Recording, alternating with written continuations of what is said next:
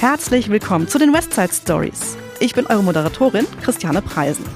In unserer heutigen Folge geht es um guten Geschmack, Geselligkeit und eine grandiose Auswahl. Unser Thema ist Wein. Und in der Weinwelt meines Gastes gibt es rund 800 verschiedene Sorten. Ich habe eben noch mal geschaut. Die günstigste Sorte kostet 1,29 Euro, die teuerste 300 Euro. Und mein Gast hat schon insgesamt 14 Branchenpreise gewonnen.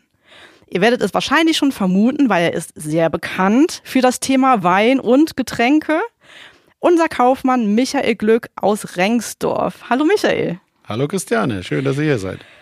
Michael, ich freue mich sehr auf unser Gespräch, denn du bist absoluter Wein- und Spirituosenexperte. Also wie gesagt, du hast ja schon einige Branchenpreise gewonnen, unter anderem zum Beispiel Deutschlands bester Getränkehändler, Deutschlands beste Weinabteilung oder Deutschlands beste Spirituosenabteilung, also unfassbar viel. Sag doch mal, wie kam es zu dieser Leidenschaft für Wein und Spirituosen? Also bevor ich da jetzt Antwort gebe, muss ich dich leider korrigieren, sind keine 14, sondern seit gestern sind es 15. Oh, wow. Herzlichen Wir haben Glückwunsch. noch den All Beverage Award Kategorie Craft Spirits gewonnen für Limoncello und Orangello. Das Ding ist noch warm aus dem Drucker.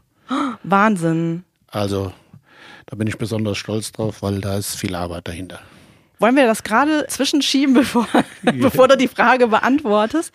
Weil du hast den Limoncello und den Orangello selbst kreiert, oder? Selbst kreiert, selbst hergestellt. ist selbst hergestellt mit einem Brenner, der hier in der Region schon länger für uns tätig ist.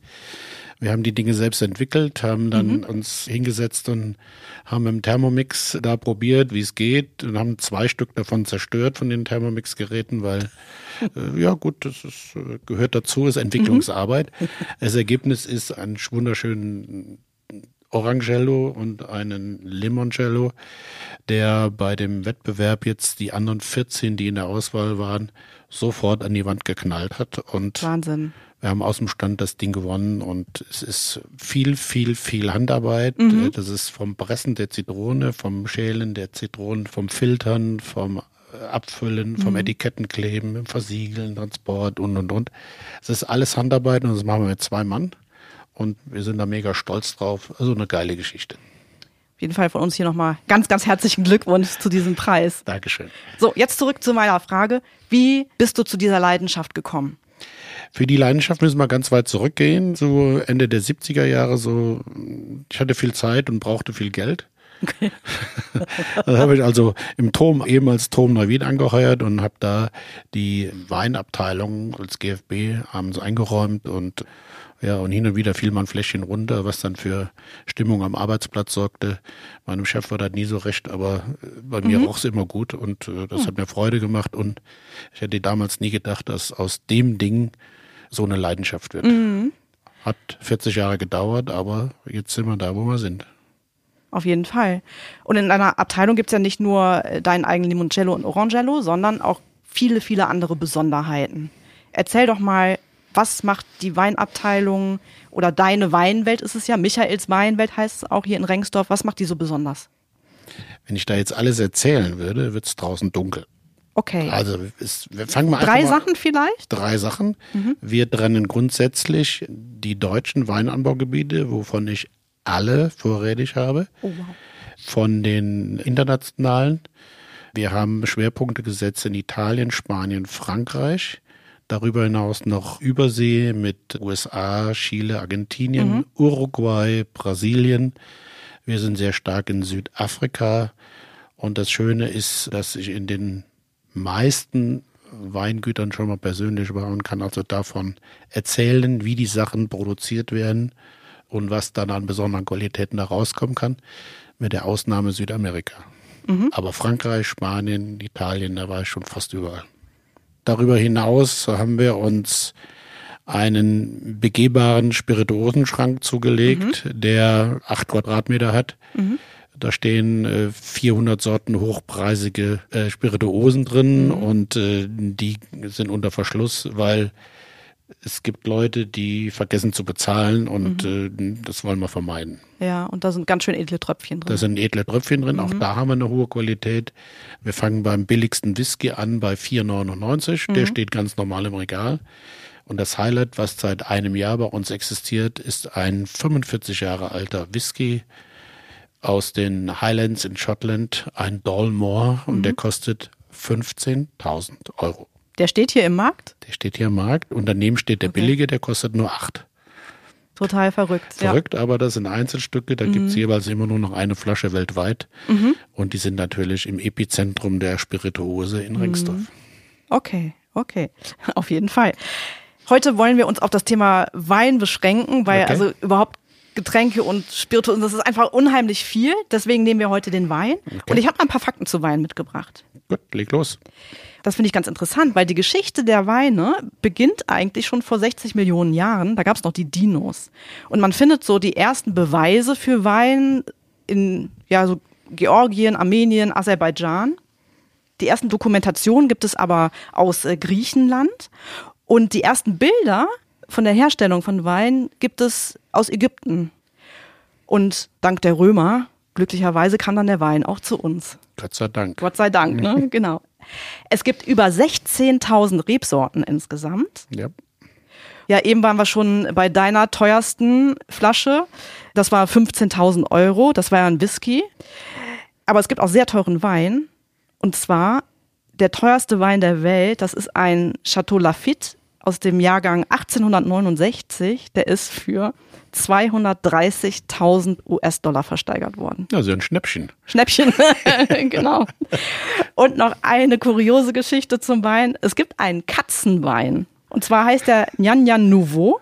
Der ist alkoholfrei und ähm, der ist aus äh, Traubensaft, Vitamin, Wasser und Katzenminze. Und diesen Wein hat ein Unternehmen aus Japan entwickelt, damit Katzenliebhaber auch mit ihren Katzen anstoßen können. Oh Gott. So viel zu den äh, Weinfakten. Michael, aus deiner Sicht, was genau macht denn eigentlich einen guten Wein aus? Es gibt grundsätzlich nur zwei Weine. Der schmeckt oder der schmeckt nicht. Punkt. Ist egal, ob der jetzt 2 Euro kostet oder, da hast du eben gesagt, 200.000. Das ist Blödsinn. Also entweder er schmeckt mir oder er schmeckt mir nicht. Da ist es bei egal, was dann jetzt im Glas ist, da kann noch so eine gute Qualität sein. Das ist jedermanns Geschmack, jedermanns Empfinden und das jeder Mensch an dem Tisch hat eine andere Meinung zur gleichen Flasche. Und es ist entscheidend, äh, mit wem ich das trinke, was ich da trinke. Und es gibt aber schon sehr gute Weine, so zwischen fünf und zehn Euro. Die sind sehr, sehr gut. Die kann man auch sehr gut weiterempfehlen.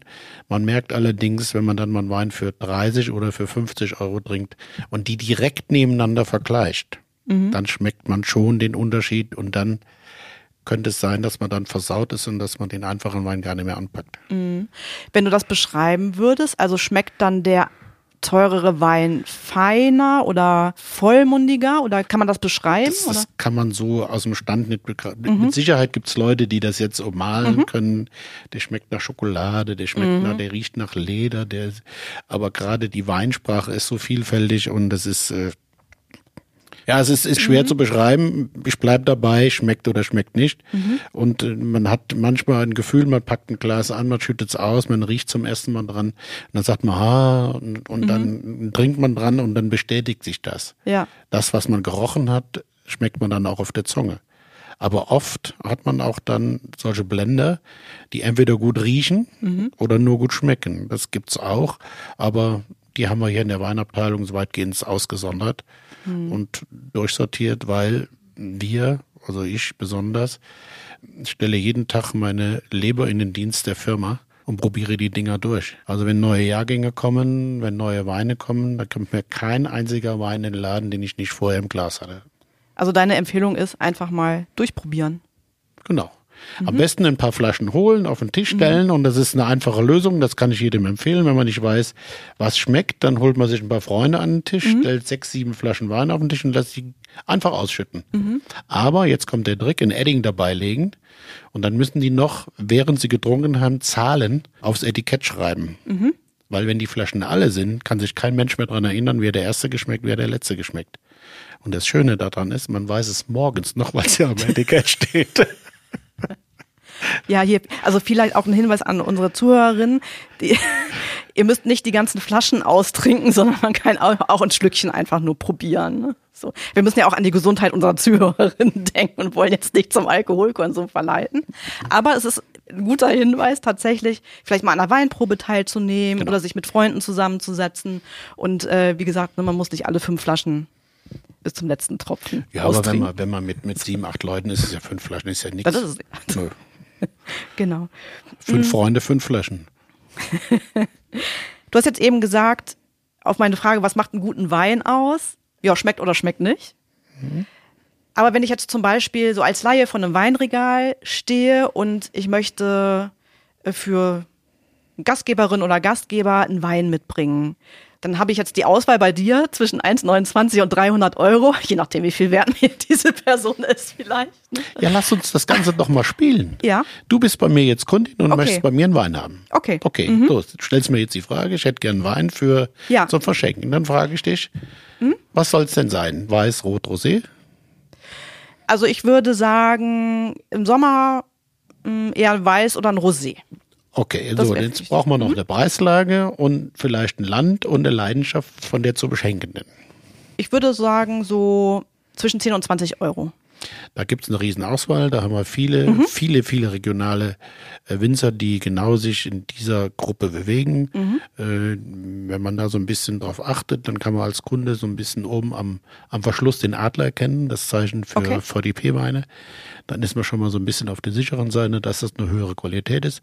Aber wie gesagt, es gibt sehr, sehr viele sehr gute Winzer, die auch mhm. einen tollen Job machen, die auch in dieser Preislage 10 bis 20 Euro schon im oberen Bereich sind, mhm. aber da äh, eine sehr, sehr gute Ware haben. Also ja. da geht gerade im, im, im Rheinland mhm. ganz, ganz viel. Also kann ich mich quasi äh, Kannst du dich austoben, austoben, da kommt nur die Frage noch dazu, nimm, wenn du jetzt Rosé sagst, dann wird es ein bisschen schwieriger, aber mhm. wenn du jetzt sagst Weißweine, dann haben wir Grauburgunder, Weißburgunder, also gibt so ein paar Lieblinge, ne? Grauburgunder mhm. ist am meisten verkauft, dann hast du die Weißburgunder, hier sind wir mehr im Rieslingland mhm. und da gibt's alles. Okay. Gibt es denn so einen, also ganz typischen Wein oder gemäß der Annahme, ich bin jetzt in deinem Markt, aber ich treffe dich hier nicht und muss mich alleine durchsuchen? Also ich habe jetzt die Preisrange so 10 bis 20 Euro, Weißweine. Gibt es denn da so einen so Klassiker, bei dem du sagen würdest, okay, damit kannst du nichts falsch machen? Also die Preisklasse kannst du gerade gut erkennen, weil wir haben ein Preisschild dran gemacht. Ja, okay, das bin ich schon mal von ausgegangen. Steht unten dran. Das finde ich. Aber an den Etiketten haben wir auch so eine kleine Beschreibung drauf. Mhm. Also wirklich nur mit einem oder mit zwei Sätzen nur. Dann kannst du dich schon ein bisschen reinlesen. Aber im Grunde genommen machen es die Männer einfach. Die greifen rein und sagen, ist mir egal, ich nehme die Flasche jetzt mit. Mhm. Und die Frauen sagen, nee, die Flasche gefällt mir nicht, dann haben wir nicht was mit einem anderen Etikett. Die Damen sind dann so ein mhm. bisschen feiner. Und dann wird viel auf die Etiketten geachtet, das müssen ja. wir auch gucken. Also Ich, Zwischenfrage, weil früher hieß es mal, je schöner das Etikett, desto schlechter der Wein. Nein, das ist, ist heute, so? heute nicht okay. mehr. Heute nicht mhm. mehr. Es gibt tatsächlich hervorragende Weine, die auf gut Deutsch ein richtig doofes Etikett haben. Mhm. Die kauft keiner. Ja. Und da kommen wir wieder auf die Dinge, die der Winzer machen muss. Es gibt drei Bereiche, die für den wichtig sind. Einmal die Landwirtschaft, also der Anbau des Weines, der Reben. Dann haben wir den Keller mhm. und das dritte ist Marketing. Mhm. Nützt nichts, wenn eins von den drei nicht passt, dann haben wir ein Problem. Mhm. Wenns Marketing zu einer wirklich tollen Flasche nicht passt, mhm. dann verkauft man nichts. Und das ist letztendlich das Ziel, diese guten Produkte, die produziert worden sind, an den Mann zu machen. Und die beste Flasche ist eine leere Flasche. Mhm. Eine ausgetrocknete. Ja, das leere stimmt. Flasche. Keine runtergeschmissene, wie bei so dir in der Anfangszeit. Schönen Dank. Wie ist denn die aktuelle Entwicklung im Weinbereich? Also was sind so Trends? Was kannst du da beobachten? Du bist ja wirklich sehr tief drin in den Themen. Ja, es gibt da ganz deutlich schon seit Jahren zwei Trends. Es geht weg von dem ganz trockenen Wein, wo man nur okay. ein Glas trinken muss und dann geht der Hals zu.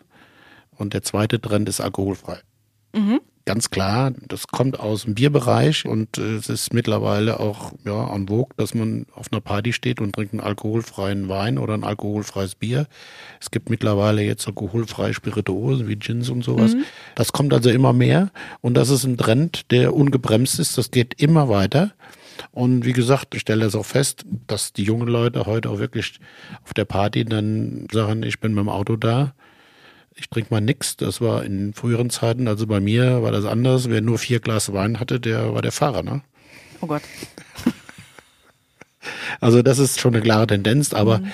äh, in den geschmacklichen Geschichten geht's eher dann in dieses Feinherbe, dieses Süffige, wo man dann auch wirklich sagt, da trinke ich aber noch ein zweites oder ein drittes mhm. Glas. Das ist dann viel angenehmer, als wenn man dann da über furztrockene Weine dann philosophieren muss und muss sagen, ha, wie toll und alles. Es muss Spaß machen, ein Glas in der Hand zu halten. Es muss äh, Spaß machen, mit den Leuten, die dabei sind, zu trinken und dann gibt es sich irgendwo auch eine Feierlaune, die sich dann in der zweiten, dritten oder vierten Flasche dann auswirkt und mhm. dann holt man sich ein Taxi und fährt dann nach Haus.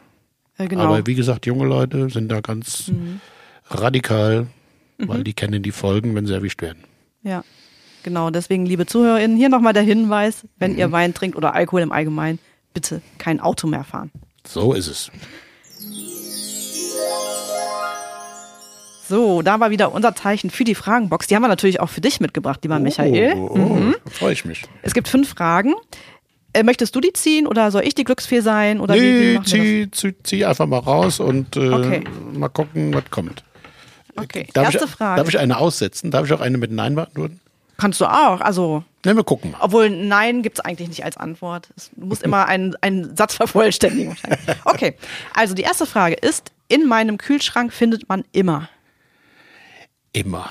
Wein wahrscheinlich, vielleicht? Ja, das ist ja keine Frage. Ne? Mhm. Da müssten wir den außen vor halten. Nee, Wein gibt's immer bei mir. Bei mir gibt's immer Tonic. Mhm.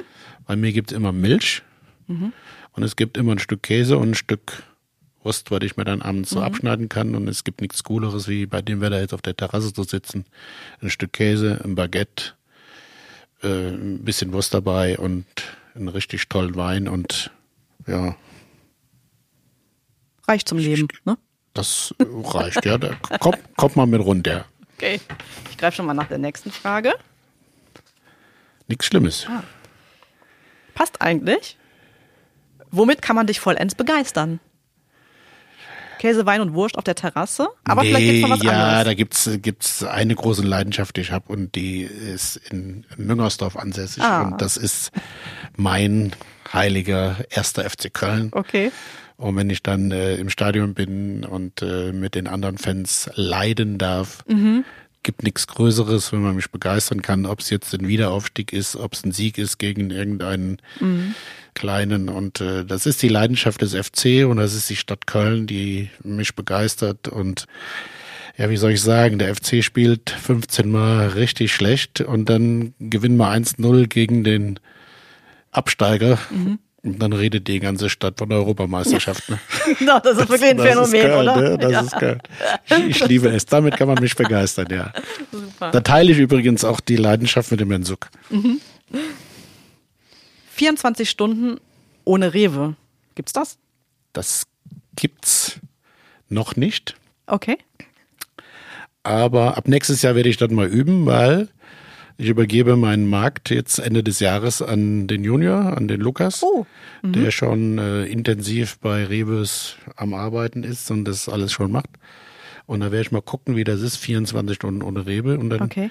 werde ich mich meiner anderen Leidenschaft mal widmen und das ist Reisen. Und mhm. wenn ich das dann wieder in Verbindung setze mit meinen Weinreisen mhm. und mit den Kontakten, die ich im Ausland habe, es wird bestimmt eine geile Zeit und 24 Stunden ohne Rebe wird wahrscheinlich ein bisschen dauern, aber ja. es muss dann ja auch irgendwann mal gehen und ich freue mich drauf. Das glaube ich. Wo geht's zuerst hin? Ja, das wird dich neidisch machen. Okay. Neuseeland, Australien. Okay. Ja. Nächste Frage, ganz schnell. War das jetzt, war das jetzt ein Neid? Nein. okay. Hm. Was bringst du mit, wenn du eingeladen bist?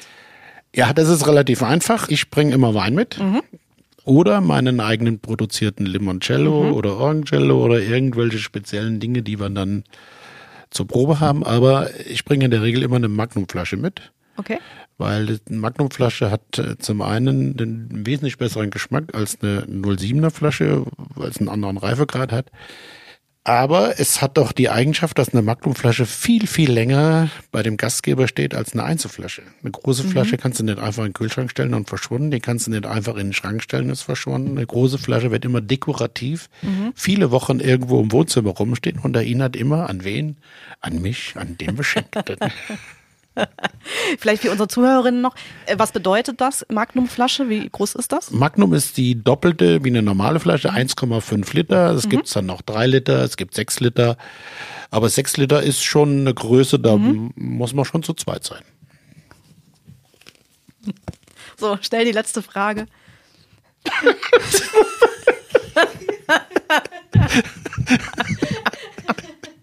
so, was hast du zuletzt online gekauft? Eine Magnumflasche. Nein, ich habe tatsächlich zwei Sachen. Ich habe ja noch mhm. eine große Leidenschaft und das ist äh, Bab, mhm. die Kölsche Band überhaupt. Mhm. Und die verfolge ich jetzt schon seit, den, seit der Gründung da in den 70ern und äh, habe mir tatsächlich ein Tour-T-Shirt für 2023 gekauft. Mhm. Jetzt im August geht's ja. los. Da werde ich mir ein Konzert angucken. Ich habe mir also ein T-Shirt und die Eintrittskarten gekauft. Die habe ich online bestellt. Ja. Das ist einfach nur sensationell. Und natürlich das neue Auswärtstrikot vom FC. Natürlich. Das ist Pflicht. Das muss beim ersten Stadionbesuch dabei sein. Ja, vielen Dank, lieber Michael, für die Beantwortung der Fragen. Nach dem kurzen Ausflug gehen wir einmal nochmal zurück in die Weinabteilung. Was würdest du sagen, sollte eine Weinabteilung im Supermarkt auf jeden Fall haben? Also sagen wir mal so auf dem Basic-Level. Was muss überall da sein? Gott sei Dank sind wir ja bei der Rewe. Mhm. Und da gibt's wunderbare Vorgaben, da gibt's ja entsprechende Bausteine. Je nach Marktgröße ob ich jetzt, ist ein Unterschied, ob ich jetzt einen Markt habe, der 600 Quadratmeter hat oder 6000. Mhm. In der Rewe gibt's diese Bausteine, die sind sehr, sehr gut konzipiert von Fachleuten. Und äh, wenn man dann je nach Marktgröße sich die Bausteine aussucht, das heißt also von drei Meter geht's dann bis auf 10, 12 Meter. Und da kann man sich drin bewegen und aussuchen. Also wenn man keine Ahnung von Wein hat, sollte man sich einfach an die Basics halten, mhm. die die Rewe da in den Bereichen vorgibt mit den Bausteinen. Und selbst in dem kleinsten Baustein sind die wichtigsten Sortimente umfasst und da ist alles drin. Mhm. Und dann kann man darauf aufbauen und kann dann sagen, nehmen wir das dazu, das dazu, das dazu. Mhm. Und das endet dann in dem Wahnsinn, den ich dann bei mir in der Abteilung habe mit über 300 laufende Meter genau.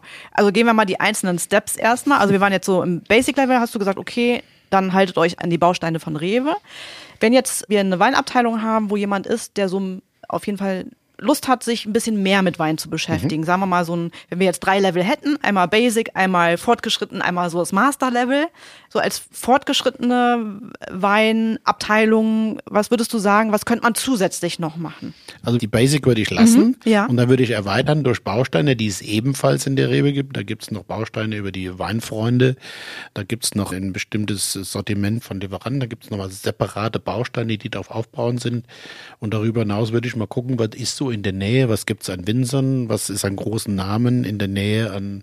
Mhm. Es kommt auf die Region an. Es ist ein Unterschied, ob ich jetzt mitten in der Pampa bin oder hier mitten im Wein sitze.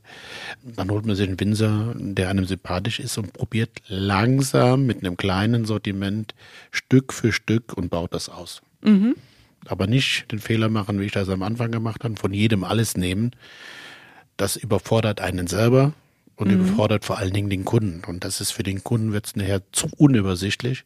Lieber klein und fein am mhm. Anfang mhm. und dann langsam da reinwachsen. Und so als drittes Level, ich nenne es jetzt mal Master Level, ne, weil du hast ja wirklich eine ganz besondere Weinabteilung, hast eben schon gesagt, 300 Böden, also es ist riesig. Du machst ja auch ganz viele Kundenevents. Erzähl doch mal ein bisschen darüber. Also was bietest du deinen Kunden, die ja von auch weiter herkommen. Ne? Ja, wir haben also einen relativ großen Radius, was die Weindinge angeht. Noch größer ist der Radius bei Spirituosen, aber zurück auf die Weine. Wir machen zweimal im Jahr eine Weinmesse. Einmal die mhm. Frühjahrsmesse mit den Weiß-Rosé-Weinen, mit den neuen Jahrgängen, die wir dann vorstellen. Und dann zum Herbst hin, also immer erstes Wochenende November, herzlich eingeladen, alle, die mhm. zuhören haben wir dann die Rotweine.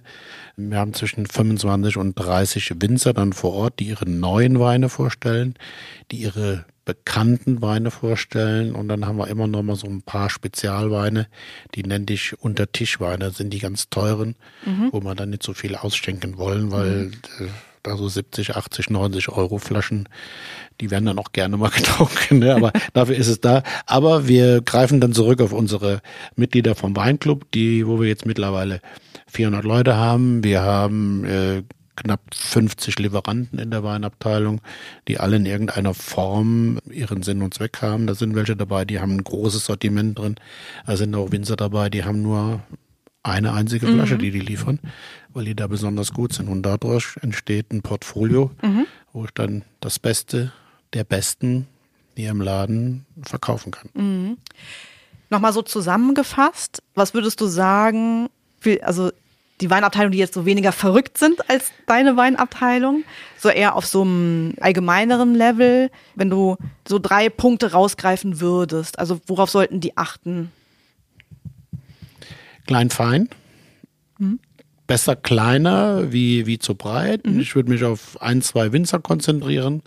Und wer es ganz genau wissen will, er kann bei mir vorbeikommen, mhm. kann mich fragen und ich setze mich mit den Kollegen gerne zusammen und basteln denen ein schönes Sortiment. Ich fahre auch raus, weil mir macht das Riesenspaß, mhm. mein Weinwissen an die jungen Leute jetzt abzugeben. Mhm. Da können noch ein paar alten Hasen dabei sein, das ist mir auch egal. Aber kommt bei mir vorbei, schaut euch an, wie ich arbeite und wenn ihr wollt, ihr kriegt alle Informationen, die ihr braucht. Mhm. Auch noch so ein Thema Fachwissen zum Beispiel, ne? Klar. Mhm. Also da heißt es nur, trinken, trinken, trinken. Das meiste lernt man am Glas, wenn man es wirklich probiert. Und wie gesagt, Flasche dem Edding außen draufschreiben ist der Anfang mhm. und dann sich wirklich zu jedem Wein vielleicht eine Notiz machen, aber das ist dann schon Masterclass. Das macht nicht mhm. jeder. Trotzdem bleibt der Faktor immer noch, schmeckt oder schmeckt nicht. Mhm. Und für alles andere gibt es ja auch Schulungen. Gibt es Schulungen, da gibt es in der, in der Rewe gibt es ein paar mhm. gute Schulungen. Wir haben ja jetzt auch einen guten Mann da, der das gut machen kann. Darüber hinaus gibt es den IWE in, in 9a, dann gibt es diese WSET und dann gibt es äh, Geisenheim, da mhm. gibt es alle Stufen nach oben, also von Beginner mhm. bis Master ist alles erlernbar. Mhm. Wir haben ja eben schon mal angerissen, dass du schon ganz viele Branchenpreise gewonnen hast. Gerade erst kürzlich einen auch nochmal ne, für dein mhm. Limoncello und Orangello. Und ihr seid auch dieses Jahr wieder im Rennen für Beste Weinabteilung Deutschlands. Wahnsinn. Diesmal über den Meininger Verlag. Mhm. Ja, da haben wir ja schon mal teilgenommen, aber da sind wir nur Dritter geworden. Mhm. Allerdings hatten wir ganz prominente Gegner. Okay. Gewonnen hat damals KDW in Berlin. Okay, gut. Gut, das ist ja. äh, und, und einer aus der gelb-blauen Fraktion, mhm. der dann aber auch 10.000 Quadratmeter hat, mhm. der auch gut ist, aber wie gesagt, gegen KDW und gegen den Kollegen von den gelb-blauen ja. darf man ruhig mal Dritter werden mit einem Markt von 1480 Quadratmeter. Ah, auf jeden Fall. Der das KDW stimmt. hat mehr Sommeliers wie ich Mitarbeiter. Mhm. Wahnsinn. Was bringt das eigentlich bei diesen Branchenpreisen mitzumachen? Es ist fürs eigene Ego. Mhm. Es ist für mich, für die Mitarbeiter, es ist immer wieder was Tolles, da mitzumachen. Äh, man sollte da auf jeden Fall mitmachen, weil das ist, bringt für die ganze Mannschaft äh, so eine kleine, ja, wie soll ich sagen, es baut Stolz auf, mhm. auf die Abteilung, wie alle da mitgewirkt haben. Es sind, ob das jetzt die Azubis sind, die mit aufräumen, ob es der Fotograf ist, der da mitknipst, ob es mhm. die Kunden sind, die stolz drauf sind beim ersten Mal den ersten Preis gewonnen haben, 2014, haben wir hier so einen riesen Fass aufgemacht mit einer riesen Bühne und weiß ich was mhm. alles. Und als wir dann zum vierten Mal gewonnen hatten, äh, wie der Preis dann reinkam und dann guckt mich mein Sommelier und sagt, ja, war ja klar. ja, aber man muss ja. da aufpassen, darf nicht zu großkotzig werden. Mhm. Man muss immer noch dranbleiben, weil alle, die drumherum sind, die machen auch einen geilen Job. Ich gucke mir auch viele Weinabteilungen an und äh, mhm. egal wo man ist und wenn man Händler ist, ich kann das nur jetzt empfehlen, wenn ihr irgendwo im Ausland seid, geht mal in die Buden rein. Mhm. Die Italiener sind sehr gut, äh, die Franzosen mit ihren Auchands und wie sie alle heißen. Also wenn man was sehen will, mhm. rein in die Läden, gucken. Definitiv. Äh, apropos Stolz, also ich finde es auch bei dir im Markt sehr schön. Du hast die Zertifikate zu den Preisen noch alle äh, an der Wand hängen, ne, dass man, dass sie auch schön sichtbar sind. Ne? Das die ist Wall of auch Fame. was Besonderes. Genau, die Wall of Fame. Und ich kann mir auch vorstellen, dass äh, dich oder euch auch Kunden ansprechen darauf. Ja. Ne? Mhm. Unbedingt. Man merkt schon, dass die Kunden das auch honorieren. Also es ist nicht so, dass wenn man einen Preis gewonnen hat, dass sie einem die Tür einrennen. Aber die Leute, die sich dafür begeistern, die erzählen das schon rum. Also man darf sich das nicht vorstellen, dass man hier gewonnen hat und der Umsatz steigt direkt um ein paar tausend Euro. Nee, das ist nie so, weil auch die Publikationen sind ja meist nur in der Fachpresse. Das ist meist doch mehr fürs eigene Ego. Aber es macht Freude. Und den Mitarbeitern und mir und äh, bin stolz drauf. Und wenn man dann vor der Wand steht und sieht dann da, äh, ich habe ein Problem, meine Wand ist jetzt voll und Ja. jetzt müssen wir gucken, dass wir die alten Sachen mal abhängen und mal ein neues hinbringen. Aber es ist schon ein bisschen Angeberei dabei. Wo würdest du sagen, müsste ich mich mit meiner Weinabteilung befinden, um bei so einem Preis eine Chance zu haben? Boah. Ja, man braucht schon Basis, man muss schon ein bisschen Umsatz haben. Man muss Weinwissen haben, weil äh, man wird getestet. Okay. Da kommen wildfremde Leute rein, die stellen mal mal ganz komische Fragen. Und wenn man die nicht beantworten kann, ist das schlecht. Weil die stellen ganz normale Fragen, also nichts nichts Abgehobenes. Aber man muss schon reagieren können, wenn einer sagt, pass mal auf, ich habe jetzt am Wochenende kriege ich Gäste und ich habe einen Schweinebraten, da sind Klöße und, und Rotkohl dabei, wer nehme ich denn dafür einen Wein? Oder ich habe Wild oder sonst irgendwas. Man sollte schon genussaffin sein, um die Dinge dann auch beantworten zu können. Ja. Also das kann ich auch nicht immer, aber Rhetorik reißt einen da immer raus. Ja, können wir direkt mal testen. Bei dem Braten mit Rotkohl und Klößen. Was Gute- nehme ich da? Ein gutes Bier. Spaß beiseite. Äh, welchen Wein würdest du? Ähm. Ich würde, ich würde einen schönen Rotwein nehmen, äh, der dazu passt. Würde ihn auch ein bisschen, ja, ein bisschen, bisschen öffnen, vielleicht eine Stunde vorher Zeit geben und dann schön Rotwein aus den Gläsern, ein bisschen Genuss. Ja. Schadet nie. Weil man muss immer so ein bisschen abstimmen. Es ist nicht immer das Fleisch, was entscheidet ist, sondern die Zugaben, das Gemüse entscheidet oft. Und vor allen Dingen die Soßen. Ne? Man kann sich vorstellen, dass man da mit einer Meerrettich-Soße einen anderen Geschmack drin kriegt, als wenn ich einen Sauerbraten mache. Ne? Das sind komplett andere Welten. Da muss man ein bisschen spielen. Ja. Könntest du auch eine Sorte nennen? Eine Wein, also eine Rotweinsorte, irgendeine bestimmte? Jetzt kommt drauf an, wenn ich jetzt zum Beispiel einen Steak esse, dann würde ich persönlich würde einen Tanat nehmen. Also eine Rebsorte, die kann man vorher nicht trinken. Die schmeckt nachher ganz furchtbar. Aber während dem Essen mit einem Steak, mit ein bisschen Fett dran, Hammer. Es gibt keinen besseren Wein zum Steak wie ein Tanatwein. Michael, bevor wir uns gleich dem Ende nähern, eine Sache ist mir eben noch aufgefallen, als ich in den Markt gegangen bin. Und zwar steht vor der Tür ein alter Fiat 500 in der langen Version. Was ist das denn genau? Das ist mein neuestes Projekt, das ist mein Weintaxi. Der ist 52 Jahre alt, der hat stolze 19 PS. Der hat als Ausstattung einfach nix. Der hat nur einen Spiegel, der hat sonst nix, der hat kein Radio, keine Navi. Aber äh, dieses Auto wird jetzt umfunktioniert als Weintaxi und damit fahre ich dann, oder es ist schon umfunktioniert, das fahre ich dann zu den Kunden und bringe denen den Wein. Und äh, oft ist es so, dass ich mit dem Ding dann auch auf, auf den Rasen fahren darf oder zu der Party mit rein und dann bleibt das da mittendrin stehen und äh, die erste Flasche machen wir schon selber auf, die mache ich dann selber auf und wenn es dann richtig gut läuft, bleibe ich da und das Auto holen wir dann am nächsten Morgen. Sehr gut. Also das ist das, was jetzt im Moment äh, so das Highlight ist und wenn man dann, egal wo man ist, an der Tankstelle steht oder das Auto vor der Tür steht, das wird fotografiert und da haben wir auch so einen kleinen QR-Code drauf, wo die Leute uns dann die Bilder, ihre Bilder dann äh, schicken können, wo sie das Auto gesehen haben und dann bringen wir das bei Facebook und Instagram, damit wir so zeigen, wo dieses Auto nach 52 Jahren dann überall so rumsteht. Sehr schön. Wir sind schon bei der letzten Frage angekommen für Ups. unsere heutige Folge. Ging ganz schön schnell vorbei, oder? Jo. Aber das Thema ist auch so umfangreich und irgendwie haben wir es auch nur angerissen eigentlich. Also ich lade mich einfach selber schon mal zurück ein. Vielleicht können wir das eine oder andere nochmal vertiefen und auch über Spirituosen sprechen. Gerne. Da gibt's ja auch hier einiges im Markt. Ich möchte noch einmal Tipps von dir haben. Und zwar dein Tipp für, also drei wieder. Ne, mein Lieblingsteil ist ja drei, hat man vielleicht auch schon so ein bisschen gemerkt in dieser Folge. Also, und zwar einmal ein Weißwein, ein Rosé und ein Rot, wo du sagen würdest, so, boah, den sollte man sich unbedingt kaufen oder den sollte man unbedingt mal probieren. Jetzt ganz gleich, ob es ein super toller Jahrgang ist oder diese spezielle Sorte, eine Rarität. Also weiß, rosé, rot. Geht nicht. Voila. Geht nicht. Ist zu, zu komplex. Also jetzt Okay. da aus dem Sortiment drei Stück rauszusuchen. Es ist immer abhängig von der Gelegenheit, vom Anlass, von der Jahreszeit. Wetter spielt da eine Rolle drin. Aber ich sage, für ein Rosé würde ich im Moment sagen, so einer meiner Favoriten ist Kadai Frati im Rewe-Sortiment. Der kostet so 14 Euro rum. Ein wunderschöner Rosé, den ich zu allem essen und zu essen nehmen kann. Also das ist wirklich ein, ein toller Stoff.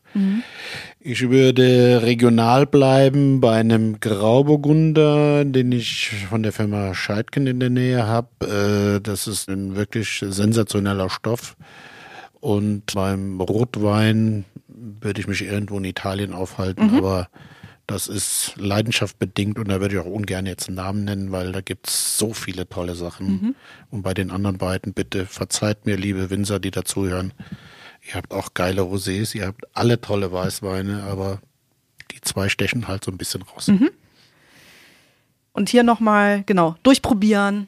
Schmeckt oder schmeckt nicht, haben wir gelernt. Und Kommt einfach vorbei, sprecht mich an und ich helfe euch gerne. Und nochmal die Aufforderung an die Händlerkollegen, nur von der Rewe. Die können jederzeit vorbeikommen. Ich komme so gerne zu euch raus und helfe euch, wenn ihr wollt, aber ihr müsst mich auch ertragen. okay.